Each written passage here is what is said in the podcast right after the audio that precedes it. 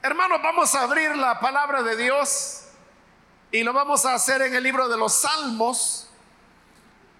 Los días miércoles estamos estudiando los Salmos y en esta ocasión corresponde el Salmo número 17.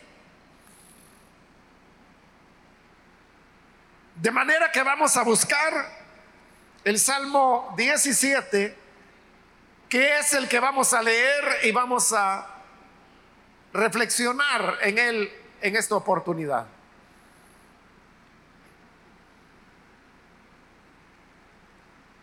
Dice entonces la palabra de Dios, el Salmo 17.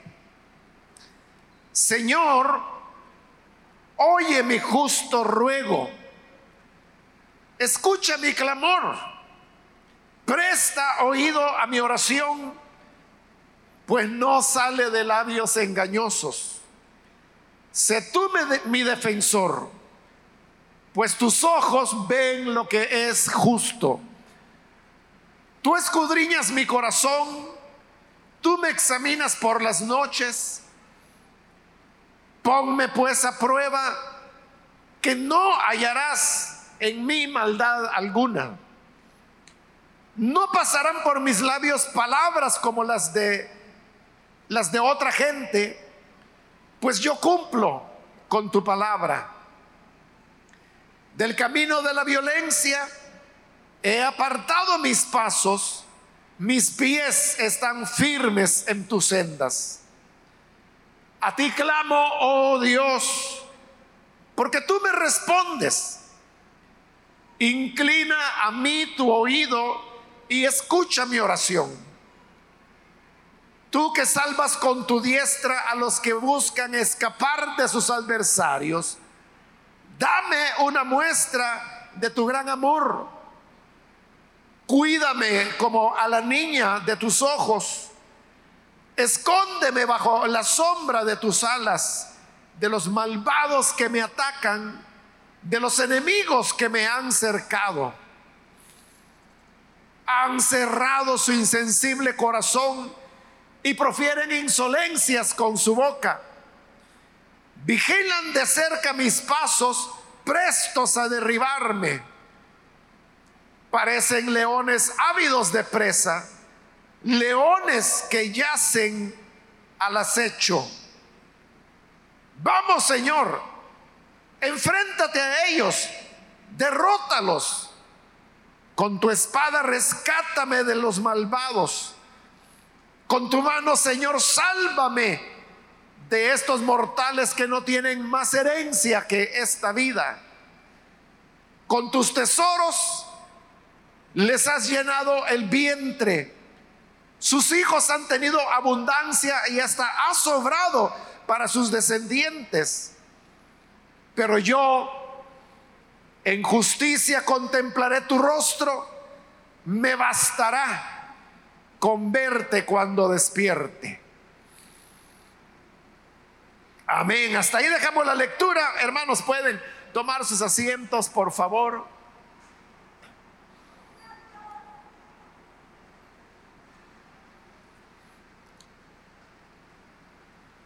Hermanos, hemos leído el Salmo 17 el cual es un salmo que pertenece al género de súplica,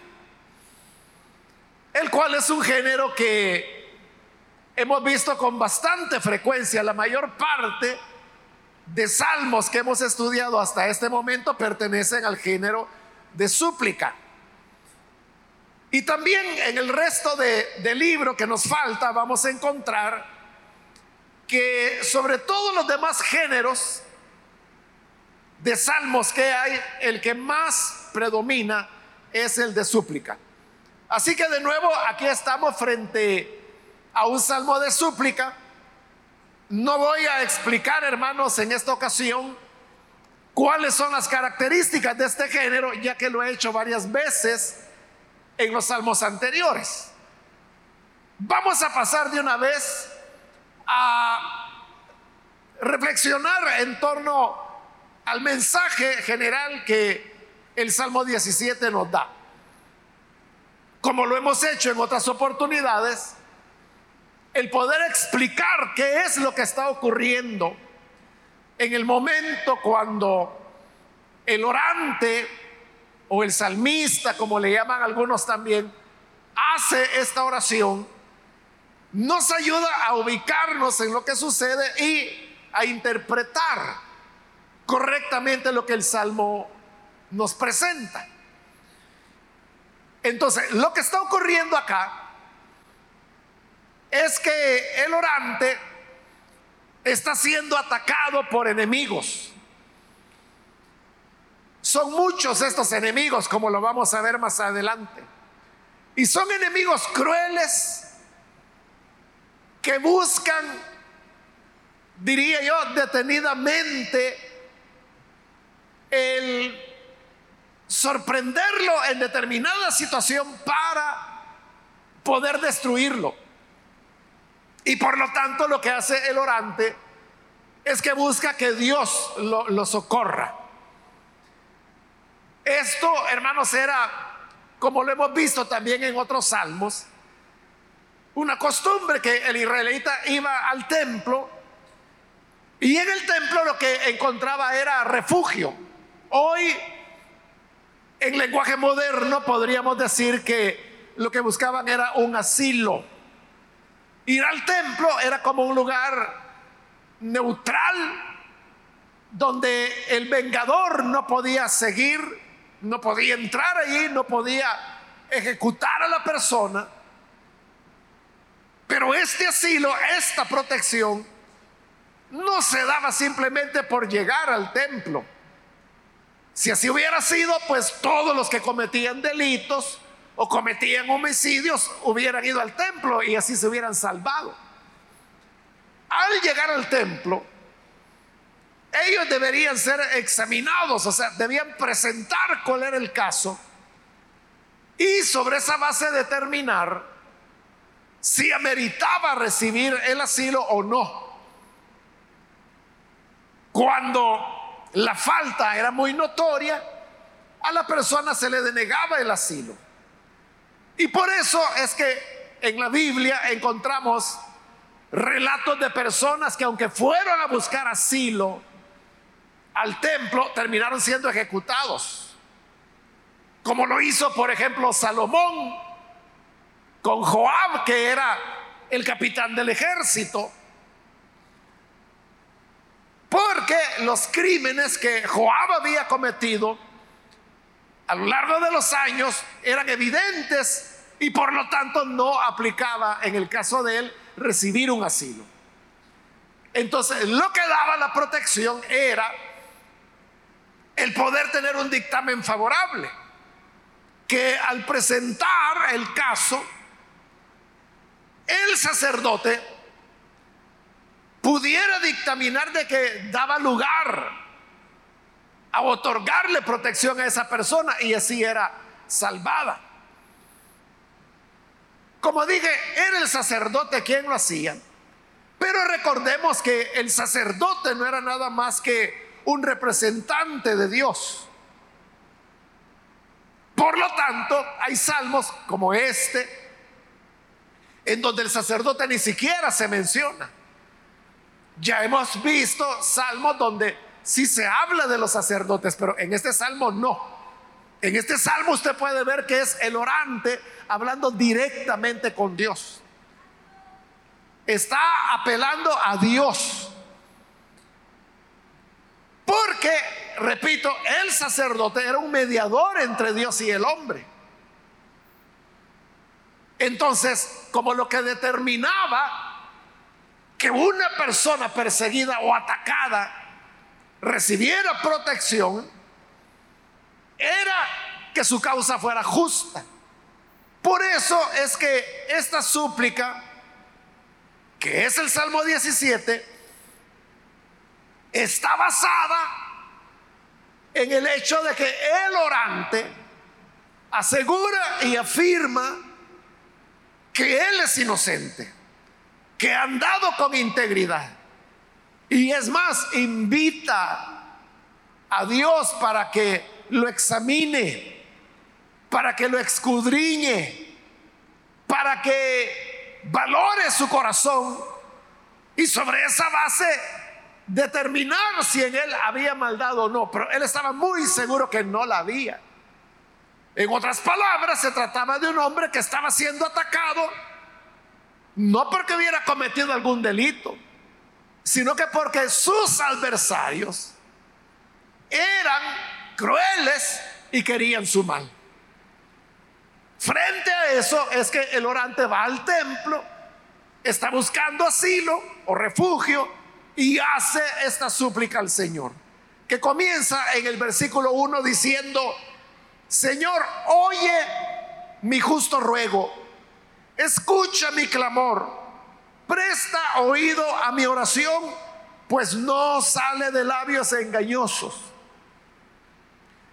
Note la intensidad, podríamos decir, de la súplica en los imperativos, los verbos imperativos que el orante utiliza y con los cuales comienza el salmo. Porque le dice al Señor, oye, escucha, presta oído. Esta repetición de imperativos está expresando, hermanos, la súplica, la necesidad que el orante tiene de que el Señor le oiga, que oiga su súplica. Y de una vez introduce en ese mismo versículo 1, diciéndole que oiga mi oración, pues no sale de labios engañosos, ya de una vez. Él comienza a afirmar su rectitud, porque dice, esta oración no sale de labios engañosos. No era que él quisiera cubrir apariencias o dar una imagen de integridad o de apego a Dios solo por guardar imagen. Era algo muy sencillo, muy sincero. Por eso le dice, mi oración no sale de labios engañosos. Y como no es una oración falsa, por eso le dice, oye, escucha, presta oído. En el versículo 2, sé tú mi defensor, pues tus ojos ven lo que es justo. La súplica consiste en rogarle al Señor que Él sea su defensor, quien lo proteja. Esta, hermanos, es una característica de este salmo y es que la persona que busca ayuda en el Señor está abandonando, por decirlo así, todo esfuerzo humano, toda cosa que él humanamente podría hacer para defenderse.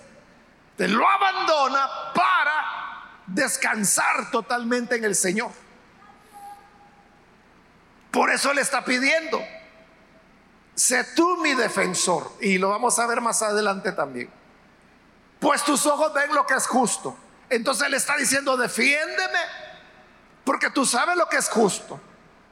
Una vez más, él está ratificando que su vida ha andado en integridad, no es una persona mala, no es alguien que viva solo de apariencias, sino que dice, tus ojos que ven lo justo, saben que en mí hay honestidad, sinceridad, transparencia delante de ti. Y por eso te pido, sé tú mi defensor. Versículo 3. Tú escudriñas mi corazón. Examinas por las noches. Ponme pues a prueba que no hallarás en mí maldad alguna la honestidad y la sinceridad del orante se deja ver, hermanos, en el hecho de que está dispuesto a que Dios lo examine. Y que lo examine no en apariencias, sino que lo que es lo profundo, lo íntimo de Él. Porque está diciendo que escudriñe su corazón. Ponme a prueba examíname por las noches. Esto, hermanos, de la referencia a la noche, lleva a la idea de que por alguna razón el orante ha llegado ya cayendo la tarde o casi la noche al templo del Señor. Entonces como diciendo, bueno, ya que la noche viene, aprovecha tú para examinarme. ¿Y por qué? ¿Qué tiene que ver la noche con examinar la conciencia? Tiene que ver, hermanos, en que en las noches, cuando ya la actividad humana se apacigua, cuando ya la persona se dispone a dormir, si se dispone a dormir, es que ya no está haciendo otras cosas, es que ya no hay tareas que le ocupen, simplemente está esperando conciliar el sueño. Y como ya no tiene ocupaciones, ya no tiene actividad, sino que solo espera dormir. Es ahí el momento cuando la persona comienza a reflexionar. Y ahí es donde la conciencia comienza a manifestarse. Esto usted lo sabe perfectamente porque estoy casi seguro que todos los que estamos acá, al ir a dormir y al tratar de conciliar el sueño, en más de alguna oportunidad, sino muchas veces, usted habrá tenido esas reflexiones acerca de lo que pasó en el día, lo que dijo, lo que hizo, cómo reaccionó. Entonces, la verdad del hombre, su conciencia, se la está manifestando cuando llega la noche, porque ya no hay nada que lo distraiga. Entonces, la noche es tomada acá como el momento propicio para que el Señor examine las conciencias. Los españoles tienen un, dicho, un refrán, que, nos da una idea de esto. Los españoles dicen, cuando duerme la ciudad, despierta la verdad. Cuando duerme la ciudad, despierta la verdad. Es lo que le decía, que llega la noche, llega la hora de dormir, entonces toda la gente va a descansar, dejan de, se apagan las luces, dejan de circular vehículos, o por lo menos disminuyen mucho, cesan los ruidos. Entonces cuando se duerme la ciudad, la conciencia del hombre es la única que queda actuando, trabajando, y ahí es cuando se despierta la verdad de cada persona. Pero este orante estaba tan confiado en su honestidad que invita a Dios a que lo haga. Le dice, tú escudriñas mi corazón, tú me examinas por las noches, en esas noches cuando despierta la verdad. Ponme pues a prueba Pruébame, examíname. En la noche, cuando mi conciencia está sensible, pruébame. Y le dice, no hallarás en mí maldad alguna. Qué victoria y qué paz produce en una persona el hecho de saber que en él no hay maldad ninguna. Usted sabe que la Biblia dice, huye el malo sin que nadie lo persiga.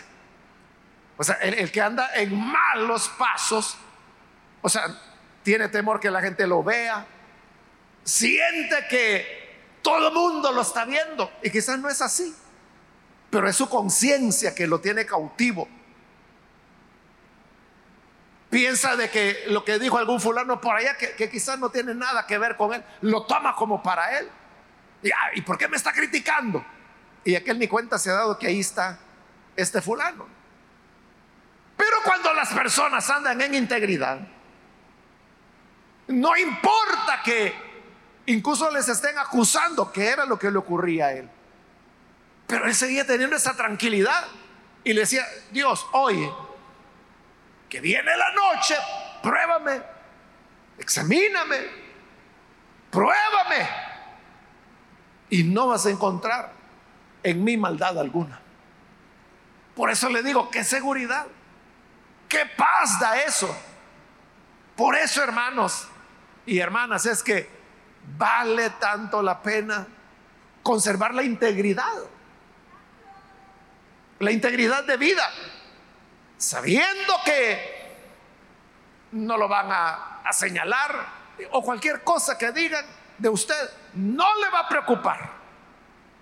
Ni siquiera se va a tomar la molestia de desmentirlo. Porque usted sabe que en usted no hay maldad. Y por lo tanto no le preocupa lo que otros puedan decir. Pero usted dirá, hombre, pero si yo no digo nada, el que calla otorga. Entonces uno va a dar como cierto. Tú vas a callar.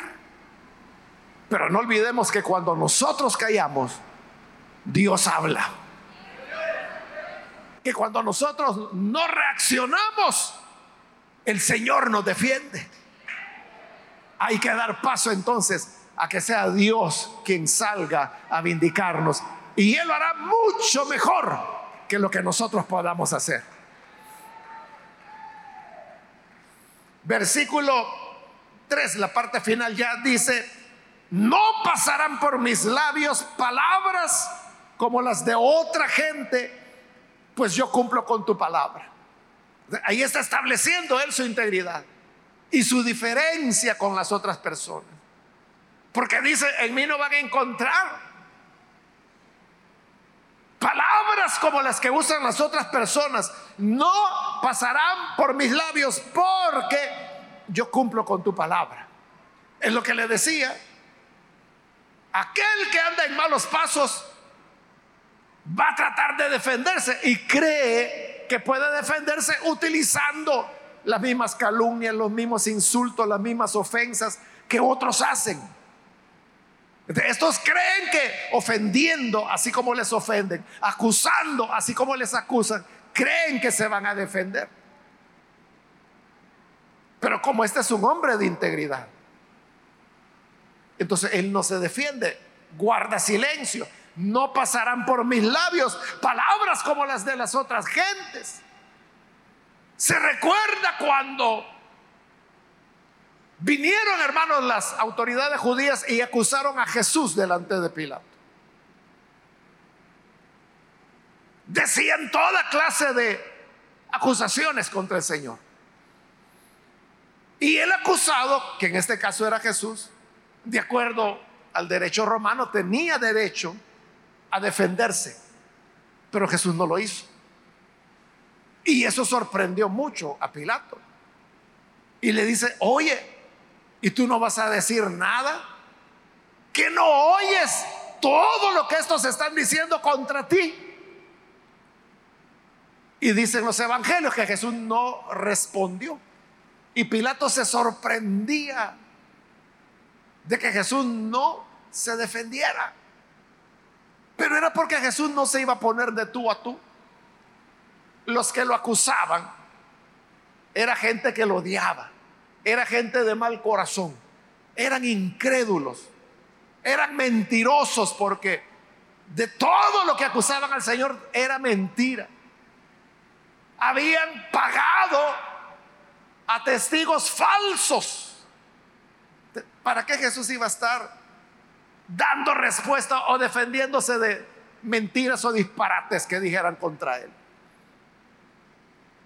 no pasarán por mis labios palabras como las de las otras personas, porque yo cumplo con tu palabra. La preocupación de Jesús era estar en la voluntad de Dios, cumplir con la palabra del Padre, y si eso era así, que dijeran, que gritaran, que tronaran, no le importaba al Señor. Es Dios quien levantaba su cabeza ¿Y quién lo justificaba? Entonces, de igual manera, nuestra preocupación debe ser andar en obediencia a la palabra. Si como el salmista lo dice acá, yo cumplo con tu palabra. Si tú cumples con la palabra de Dios, tranquilo hermano, tranquila hermana que digan lo que quieran decir. No le va a afectar porque cumplimos la palabra de Dios y Él es nuestro defensor.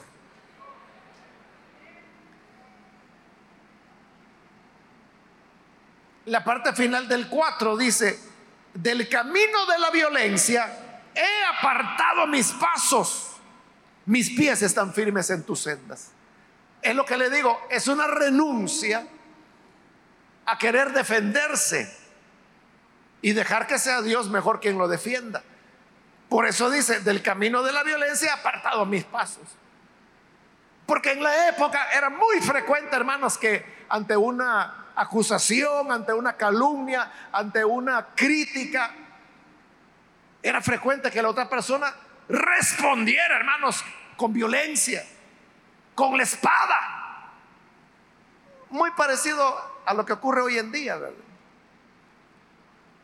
Que si alguien ofende a otra persona, esa persona rápido, hermano, ofrece los puños o comienza a amenazar, o si tiene pistola la saca, porque están defendiéndose ellos mismos. Pero el orante dice, del camino de la violencia he apartado mis pasos. Yo no me voy a poner agresivo, yo no me voy a poner a pelear, yo no voy a andar mostrando armas, yo no voy a amenazar, yo no voy a golpear a nadie. Porque mis pies están firmes en tus sendas. Es que precisamente el volverse agresivo es desviarse de las sendas del Señor. Y estamos diciendo que lo que nos garantiza que Él será nuestro defensor es mantenernos dentro de las sendas y no desviarnos de ellas. Por eso es que debemos renunciar a la agresividad, a la violencia. Versículo 6.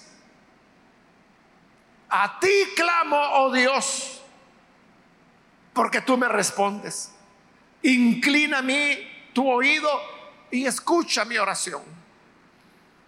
Vea qué confesión de fe podría decir uno. La que contiene este versículo 6. A ti clamo, oh Dios, porque tú me respondes. ¿Por qué tendríamos que esperar en el Señor? ¿Por qué clamamos al Señor? ¿Por qué esperamos en Él? Muy sencillo, porque nos responde.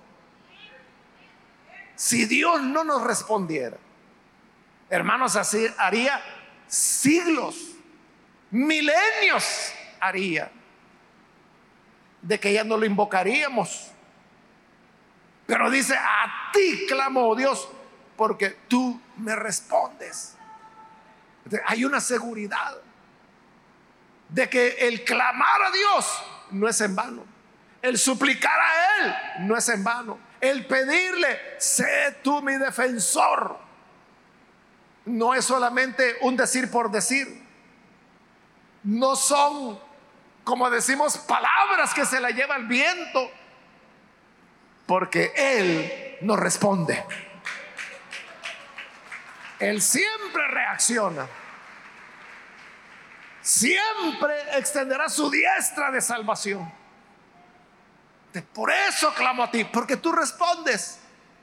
Y le dice, inclina mi tu oído, escucha mi oración. Eso es todo. Que Él oiga nuestra oración. Y si la oye, Él responde. Versículo 7. Tú que salvas con tu diestra a los que buscan escapar de sus adversarios, dame una muestra de tu gran amor. Ahí está mencionando cuál es la situación que está viviendo. Porque habla de aquellos que buscan escapar de sus adversarios. ¿Qué era el problema que tenía este orante o salmista? El problema era que tenía adversarios. Y está diciéndolo en plural. Por eso le dijeran varios, no era solo uno. ¿Por qué se habían convertido en adversarios de un hombre tan íntegro como lo estamos viendo? Hermanos, porque así es el ser humano, así es la vida, así es el mundo. El mundo no ataca a los que son como ellos. Los mentirosos no atacan a otros que son mentirosos como ellos. Los que están en corrupción no atacan a los que son igual de corruptos que ellos. No. ¿A quién van a atacar? Al que anda en rectitud. ¿Y por qué el que anda en rectitud? Porque ese es el que marca la diferencia. El que anda en honestidad, el que anda en transparencia, el que anda en caminos rectos, el que no miente, sino que dice la verdad. Ese se convierte en el obstáculo del malo. Y por eso lo ataca y por eso es que el justo tiene muchos adversarios. Si sus adversarios se están multiplicando, esa es una buena noticia, hermano. Si usted tiene muchos adversarios, esa es una buena señal de que anda en el camino del Señor. Claro, estamos hablando de adversarios así como estamos diciéndolo acá, ¿verdad? Si usted es ladrón y por eso lo persigue la policía, ahí no hay ninguna bienaventuranza. Ahí está cosechando lo que usted sembró. Pero aquí estamos hablando de personas que por su rectitud, por su transparencia, por su honestidad, porque andan en caminos de integridad, se convierten en un problema para los demás. ¿Y por qué son un problema? Porque ellos están demostrando que se puede vivir honestamente, que se puede vivir transparentemente. Es que si todos fueran sinvergüenza, si todos los seres humanos fueran mentirosos, si todos los seres humanos fueran ladrones, estarían felices. Todos son iguales, entonces, ¿qué importa? El problema es cuando hay uno que no es así. El problema es cuando hay alguien que no se vende. El problema es cuando hay alguien que no deja de decir la verdad, aunque tenga muchos adversarios. Estos que son perseguidos por hacer el bien, o como dijo el Señor Jesús, que son perseguidos por causa de lo justo, dice el salmista, a ellos tú los salvas. Tú que salvas con tu diestra a los que buscan escapar de sus adversarios. Dame una muestra de ese gran amor. Porque eso es lo que Dios hace. Que a los que son perseguidos por el bien, perseguidos por causa de lo justo, la diestra del Señor nos salva. Entonces le dice, bueno, si tú eres el que rescata de sus adversarios a los que hacen el bien, yo quiero ver esa muestra de tu amor. Así como has hecho con otros, yo quiero verlo en mi vida. Así como has mostrado tu aceptación, tu aprobación, tu amor por los que andan en rectitud, ahora yo quiero verlo para mí. Está reafirmando que él anda en rectitud. Versículo 8. Cuídame como a la niña de tus ojos escóndeme bajo la sombra de tus alas de los malvados que me atacan, de los enemigos que me han cercado.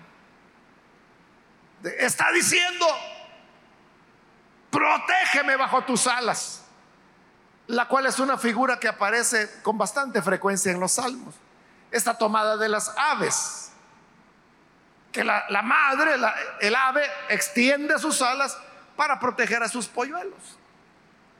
Entonces, así veían que Dios extendía sus alas para proteger al justo. Pero también le dice, cuídame como a la niña de tus ojos. Todos cuidamos, hermanos, la niña de nuestros ojos.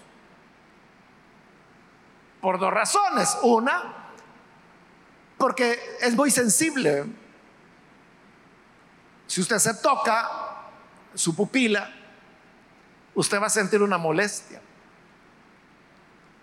Y por eso es que tenemos los párpados que están protegiendo, están protegiendo todo el tiempo la niña de nuestros ojos. Así es como evitamos que polvo, eh, hierbas, insectos lleguen a la pupila, entren a nuestros ojos, porque los párpados son como las defensas. El cuerpo está defendiendo a la niña de los ojos. Así le pide al Señor, cuídame como a la niña de tus ojos. Y también cuidamos la niña de nuestros ojos porque es la vía por la cual nosotros vemos. Y en antigüedad, como ahora, usted sabe que la vista es una de las cosas más preciadas que nosotros tenemos. Por eso es que cuando algo anda mal en nuestros ojos, buscamos ayuda.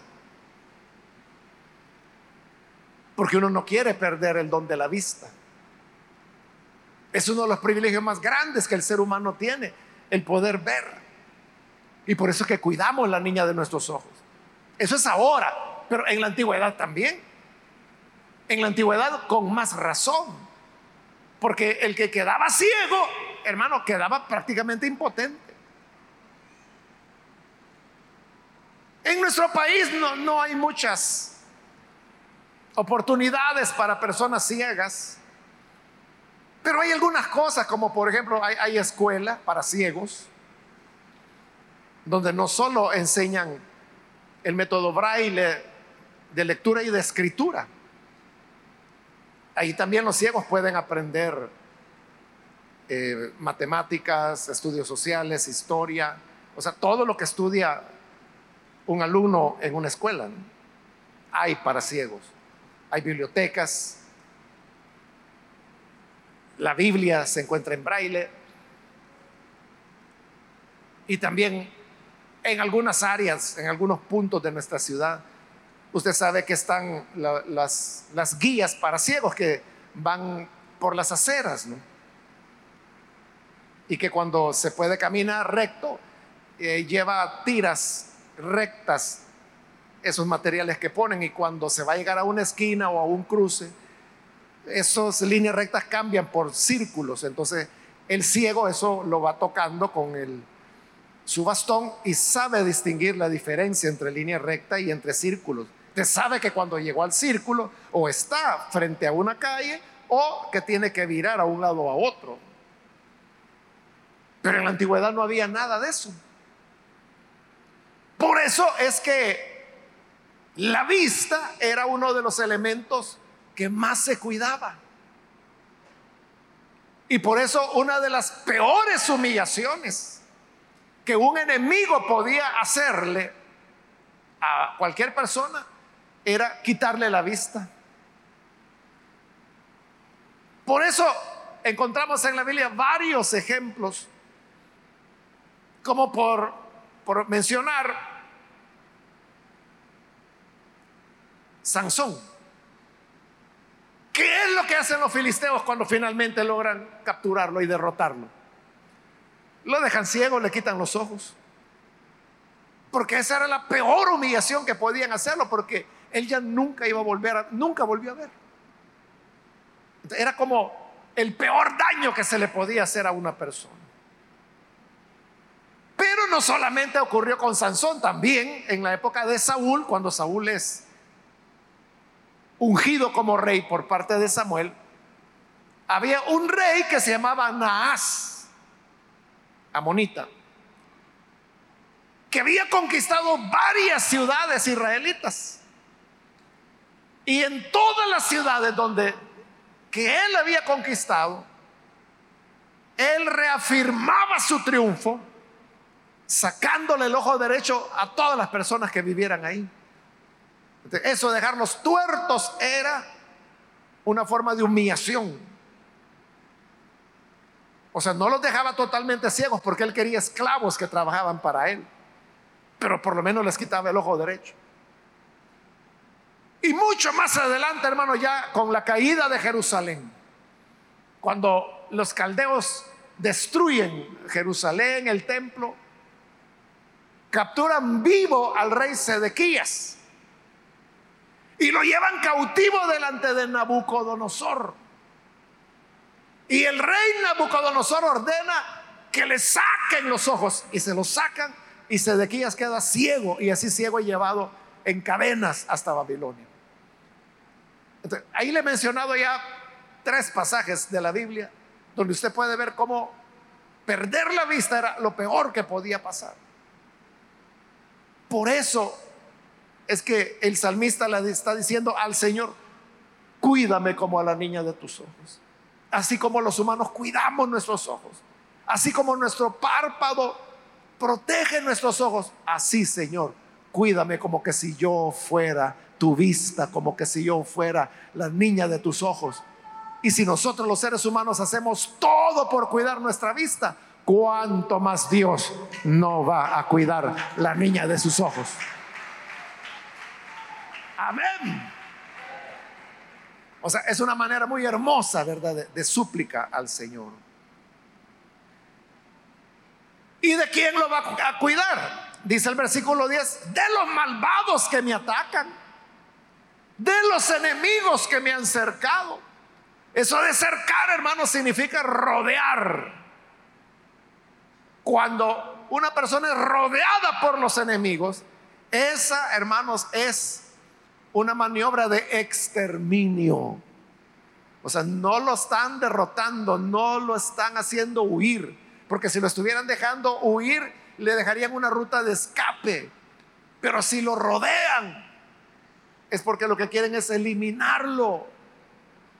Y es lo que sus adversarios querían, los malvados que lo atacaban.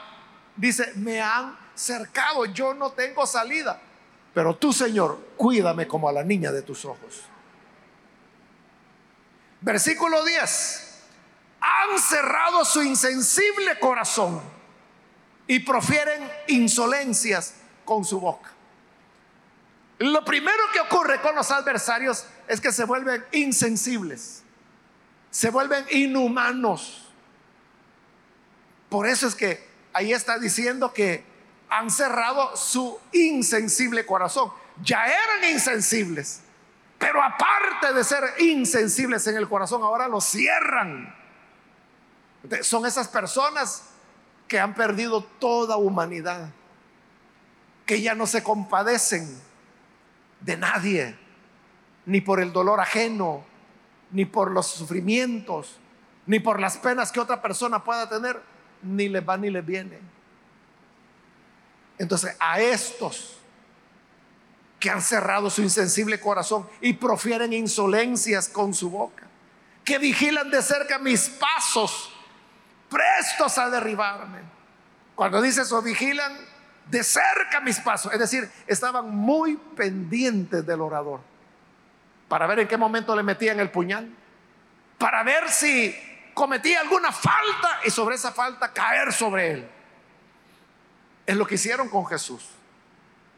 Se recuerda que venían y le ponían preguntas, le hacían preguntas que no eran honestas, eran preguntas que llevaban una trampa. Y dice los evangelios que se las hacían para ver si lo atrapaban diciendo algo inadecuado de lo que pudieran acusarlo. Lo mismo ocurría acá. De cerca vigilaban sus pasos para ver en, qué encontraban una falla y sobre esa base atacarlo.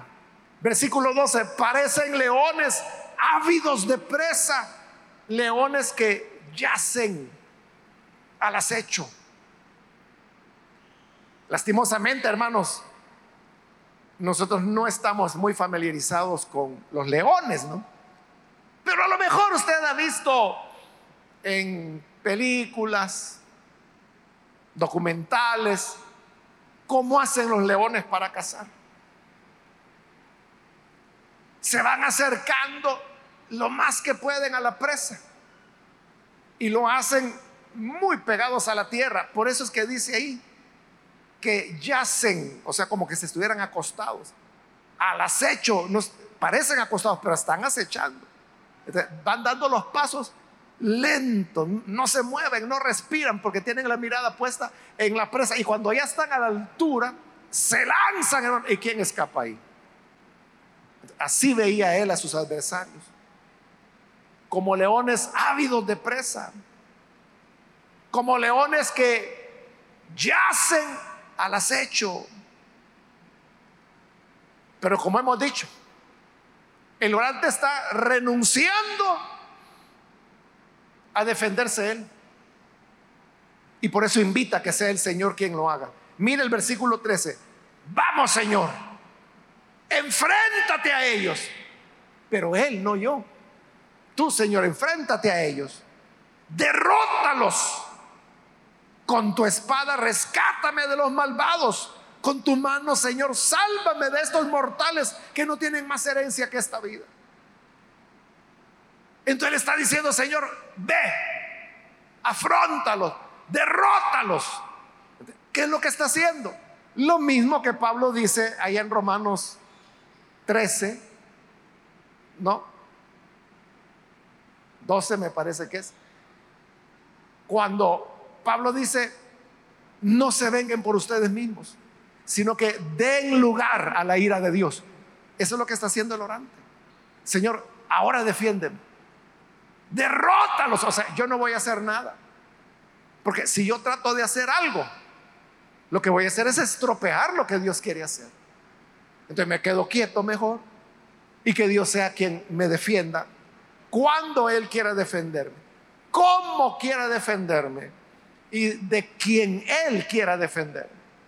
Pero que lo haga Él. Y si Él lo hace, será eso mucho más justo que si yo humanamente hubiera querido hacerlo. Nota el versículo 14, dice, con tu mano, Señor, sálvame de estos mortales. O sea, Él se está recordando a sí mismo que sus adversarios son mortales.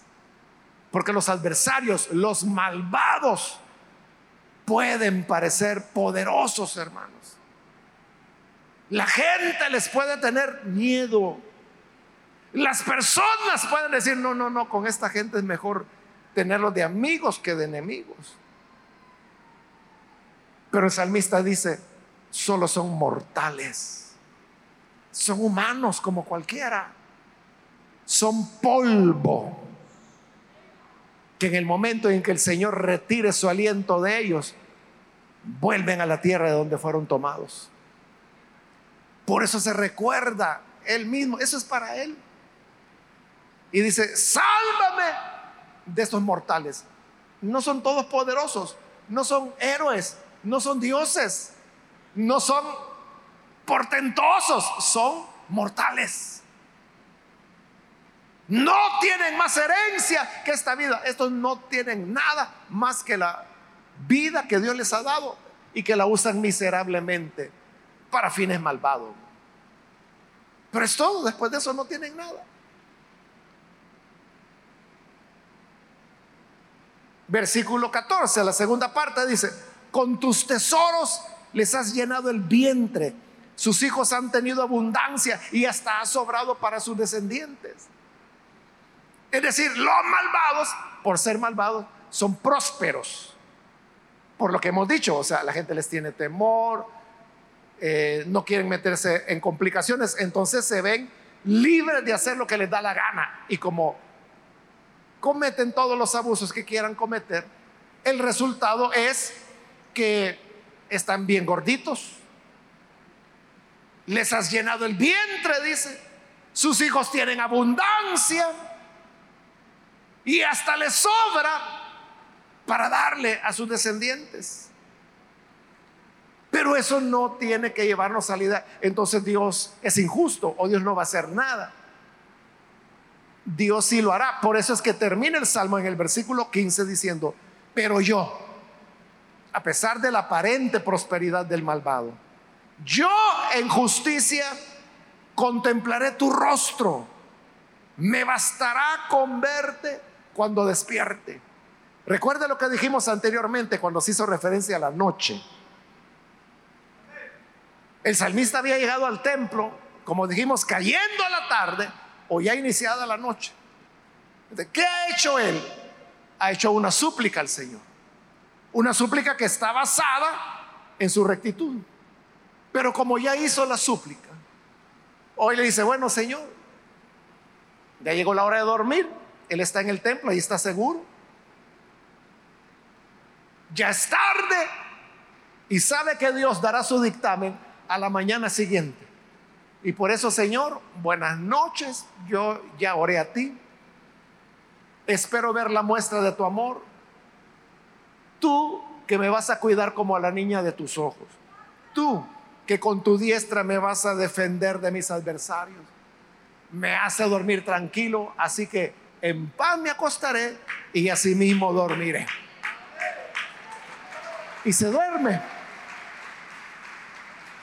Y al dormirse, antes de dormir, le dice, yo en justicia contemplaré tu rostro, me bastará con verte cuando despierte, es decir, mañana cuando venga el nuevo día. Cuando vuelva a salir el sol y cuando de nuevo haya luz, yo despertaré. Y al despertar, sé que voy a ver tu rostro y con eso yo estoy satisfecho. Aunque el malvado haya llenado el vientre, aunque sus hijos tengan abundancia, aunque le sobre como para dejar a sus descendientes, yo tengo el mejor tesoro. Y es que mañana cuando despierte, veré tu rostro.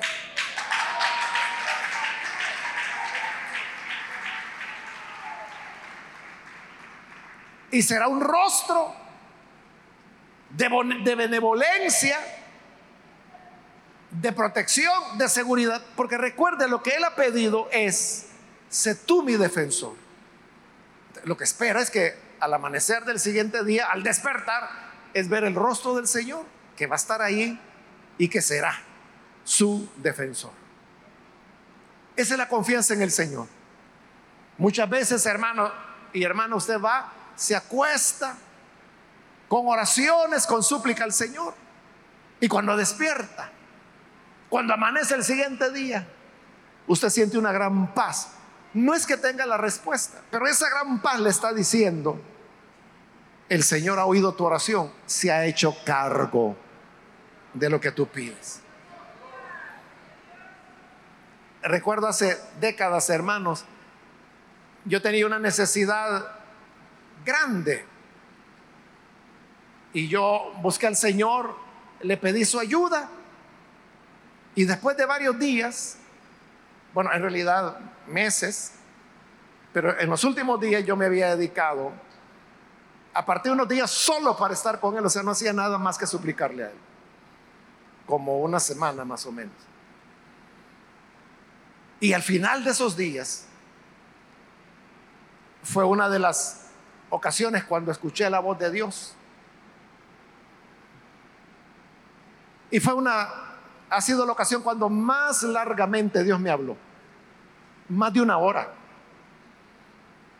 Y en eso que Dios habló, lo que Él me estaba diciendo en ese momento era lo que Él iba a hacer en mi vida, que es lo que Él ha hecho. Pero en ese momento, hermano, yo era un miembro de la iglesia, no era ni siquiera diácono, nada, nada. Pero Dios me dijo de todo lo que Él iba a hacer, que Él me iba a llamar, que Él me iba a usar, que me iba a dar un ministerio. Y me fue explicando todo, todo, todo lo que iba a hacer. Y como le digo, eso duró un poco más de una hora. Y yo escuchando, pero yo había, como digo, por meses y en esa semana que estaba terminando, había estado yo pidiéndole con mucha intensidad que Él me librara. Y no me decía nada de eso, sino que me estaba hablando de otras cosas.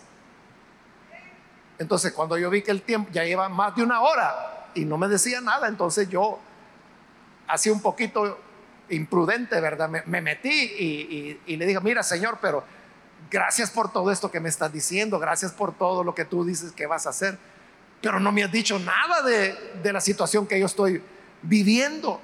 Inmediatamente él me respondió y me dijo, de eso no te preocupes, porque eso ya está resuelto, me dijo.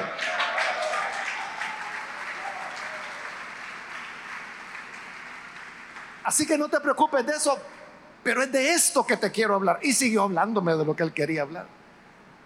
él me dijo eso, ya está resuelto, pero sabe, yo ahí no tenía ni una evidencia de que las cosas estuvieran resueltas. Claro, cuando Dios habla, es Dios el que está hablando, hermano. Entonces, eso a mí me trajo una gran paz de que creí. Entonces, esto ya no me voy a preocupar. Él ya lo resolvió, pero yo no veía cómo. Y a los días, como los tres días, yo tuve como el primer elemento que me mostraba, no la seguridad de que había sido resuelto, pero sí como indicios de que parecía que las cosas se habían resuelto como Dios decía. Y tuvo que pasar, hermanos, semanas, si mal no recuerdo, hasta que llegue a entender que era cierto lo que el Señor me había dicho ese día. Ya está resuelto, ya estaba resuelto y yo no me había dado cuenta. Él ya lo había hecho. A ese tipo de experiencia me refiero cuando le digo que usted puede ir a dormir y se, se duerme diciéndole, Señor, ¿cómo voy a hacer? Ayúdame, auxíliame. Y cuando despierta al día siguiente, hay una paz. Usted no sabe cómo lo ha hecho Dios. Y, sabe, puedo añadirle, hermano, que eso que le estoy contando, hace más de 40 años. Hace, fue en 1978. Haga la cuenta usted. Son más de 40 años. Hasta hoy, yo no sé cómo Dios hizo, pero lo hizo. Lo hizo. Uno, hermano, a veces ni cuenta, no se va a enterar, no va a saber cómo. Por eso es que nos basta con que al abrir nuestros ojos cada día podamos ver su rostro que nos dice, yo te voy a cuidar. Vamos a orar, vamos a cerrar nuestros ojos. Y con nuestros ojos cerrados, hermanos, quiero ahora hacer una invitación para aquellas personas que todavía no han recibido al Señor, pero usted ha escuchado lo hermoso que es este salmo y cómo nos habla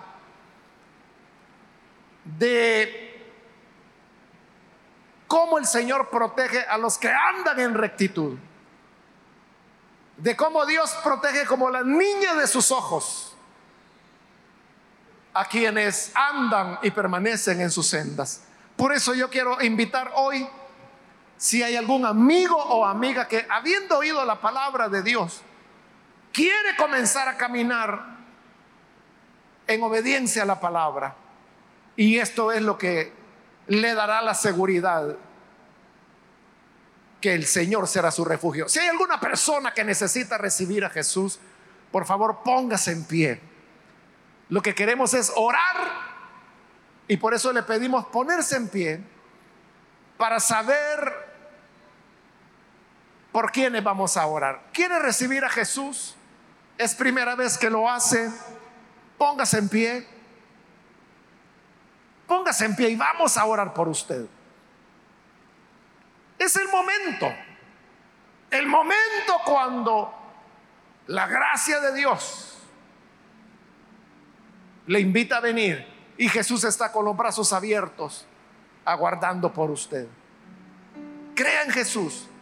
Reciba al Señor para que así usted pueda orar como el Salmo. Sé tú mi refugio.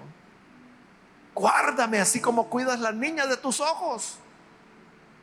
Y el Señor lo hará. Y aunque sus adversarios sean insensibles, aunque hayan cerrado su corazón, aunque usen palabras y amenazas, no tememos, porque Él nos da refugio debajo de sus alas. ¿Quiere venir a Jesús? Levante, póngase en pie, por favor. Cualquier amigo, amiga que viene a Jesús, póngase en pie. Venga, venga, queremos orar. Es el momento para venir al Señor. Yo le animo, no deje pasar esta oportunidad. Póngase en pie. Queremos orar reciba al Señor. Cuantos en Él confían, no serán avergonzados, dice la Escritura. venga y aproveche que hoy el Señor le da esta oportunidad. Quiero también aprovechar para invitar si hay hermanos que se han alejado del Señor, si usted se desvió de la senda del Señor, hoy puede venir y reconciliarse. Este salmista estaba muy confiado porque le podía decir al Señor, mira, examíname por las noches, escudriña mi corazón, ponme a prueba y en mí no hallarás maldad. Esa confianza le hacía estar seguro en el Señor. Pero si usted no tiene esa convicción, hoy puede venir y reconciliarse para que la gracia del Señor le perdone y le renueve. ¿Hay alguien, algún hermano, hermana que se reconcilia? Póngase en pie para que oremos por usted. Venga, acérquese. Aprovecha esta oportunidad. Oportunidad que uno nunca sabe si la volverá a tener en la vida. No lo sabemos. Pero hoy la tiene. ¿Quiere aprovecharla? Póngase en pie. Y vamos a orar. Hago la última llamada y vamos a orar. Pero si hay alguien que necesita venir al Señor por primera vez o necesita reconciliarse, póngase en pie. Y esta es ya la última invitación que hice.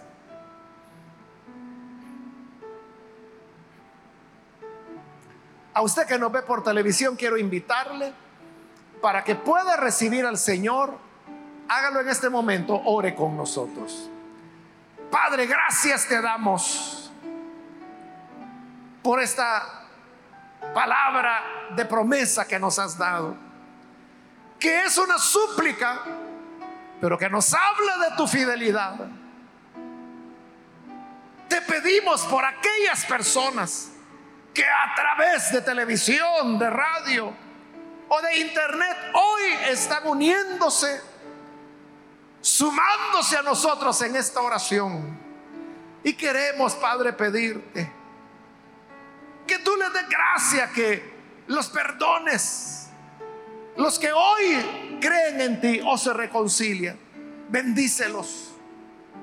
Que puedan andar en caminos de rectitud. Y ayúdanos a todos, a todo tu pueblo, a toda tu iglesia, para que también andemos en caminos rectos, siempre agradándote, siempre haciendo tu voluntad.